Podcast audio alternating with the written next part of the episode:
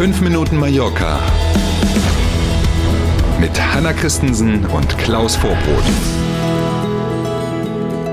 So, langes Wochenende inklusive Feiertag in Deutschland vorbei. Wir haben gestern schon zum ersten Mal in dieser Woche gearbeitet und jetzt ist Dienstag. Jetzt sind alle wieder dran. Der 4. Oktober ist heute. Schönen guten Morgen. Schönen guten Morgen. Der Boom auf dem Immobilienmarkt auf Mallorca scheint vorbei. Heißes Thema. Mhm. Fachleute sehen Zeichen für eine Entspannung. Ja, irgendwie hatte man ja schon länger das Gefühl, das kann doch nicht ewig so weitergehen. Wir sortieren das mal so ein bisschen. Es ist ja auch nicht wirklich so, wie man vielleicht glauben sollte. Also, Besonders nach dem ersten Lockdown in der Corona-Zeit, da muss man, glaube ich, anfangen, gab es ja einen riesigen Anstieg bei der Nachfrage, Geld aus dem Ausland, aber auch spanisches Geld. Die Leute wollten mhm. raus aus der Stadt, eigene Immobilien haben. Und dieses ganz, ganz, ganz hohe Niveau, das scheint sich jetzt so ein bisschen abzukühlen.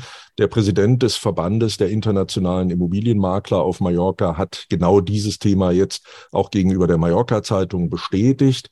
Mit einem Rückgang der Preise, sollte man ja meinen, wenn die Nachfrage sinkt, mhm. ist allerdings nicht zu rechnen, sagen die Fachleute. Und zwar deswegen nicht, weil eben in der letzten Zeit die Nachfrage so viel höher war als das Angebot. Also man geht weiter von stabilen Preisen, aber eben nicht mehr von ganz so hoher Nachfrage aus. Mhm. Das Abflauen der Nachfrage scheint aber nicht für alle Preissegmente zu gelten.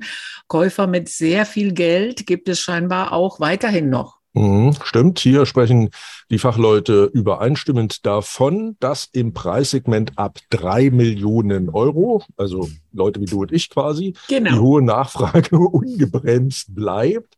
Viele dieser Kunden sind offenbar auch gar nicht auf Bankfinanzierungen angewiesen. Deswegen hat das Thema der aktuellen Zinsentwicklungen, mhm. was ja mhm. sonst überall eins ist, auf diese Klientel, ähm, auf dieses Klientelsegment offenbar keinen Einfluss. Also wenn man schon mehr als drei Millionen ausgibt, dann hat man das Geld gefälligst auch offenbar.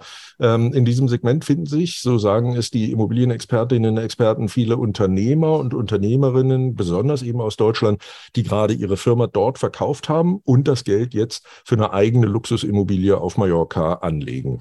Hm, schlauer Gedanke.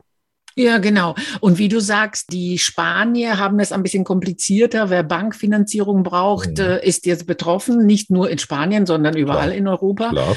Und deswegen rechnen alle Makler, nicht nur die internationalen hier auf Mallorca, damit, dass der spanische Markt zurückgeht, wenn ja. nicht äh, ausbleibt. Ja, logisch, weil die Bank jetzt natürlich, wenn ich mir Geld holen will, dann preisen die ja andere Lebenshaltungskosten ein, siehe Inflation, genau. Energiepreise etc. pp. Völlig klar. Mhm.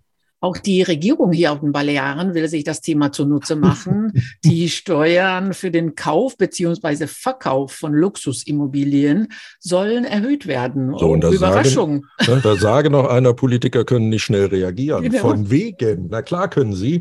Die balearische Finanzministerin wird nämlich demnächst die Pläne für den Haushalt der Regierung für das kommende Jahr präsentieren. Dazu wir haben schon öfter davon gesprochen, sollte man im Hinterkopf haben, dass im kommenden Jahr auf den Balearen gewählt wird. Ja. Ähm, das wird man zwingend wohl auch diesem Haushalt ansehen, da bin ich mir sicher, das ist überall auf der Welt so.